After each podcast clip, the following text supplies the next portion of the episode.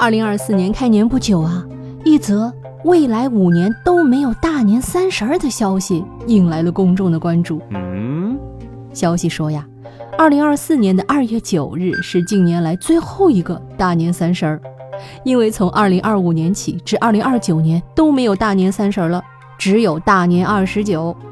有的人还挺担心，说这会不会是什么不祥的预兆啊？天文科普专家发话了，其实啊。大年三十儿时有时无是正常的历法现象，是农历大小月所致。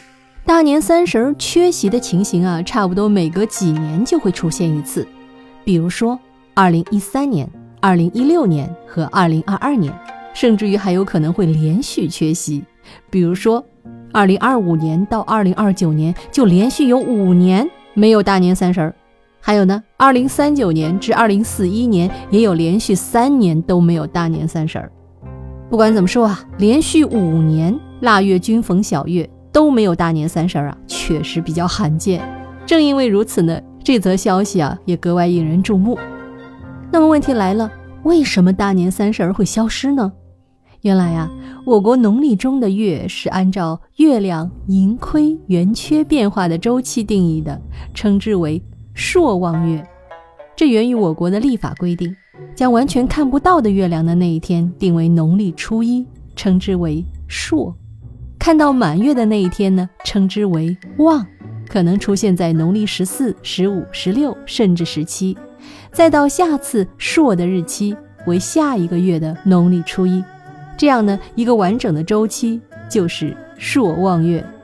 由于月球、地球、太阳之间的相对运动是自然节律，朔的确定要根据月亮和太阳的真实位置来确定。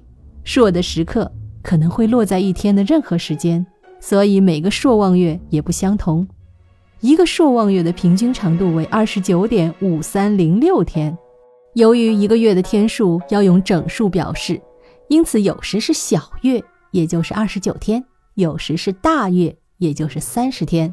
而且大小月的出现并非一大一小这样的间隔排列，也有可能出现连续几个大月或者连续几个小月的情况，这需要通过精确的计算来确定。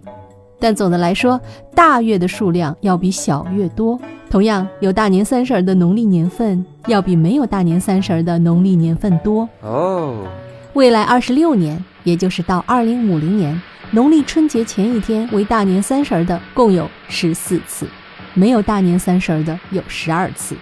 虽然呢，大年三十儿时不时的玩一回消失，但不管是大年二十九还是大年三十儿，除夕一直都在。人们吃年夜饭、祭祖、守岁，一起迎接农历新年的到来，这样的一份欢喜的心情将会一直存在。密室里的故事也会陪伴大家长长久久的存在。欢迎你的订阅、收听、点赞、评论、月票，我们下期见。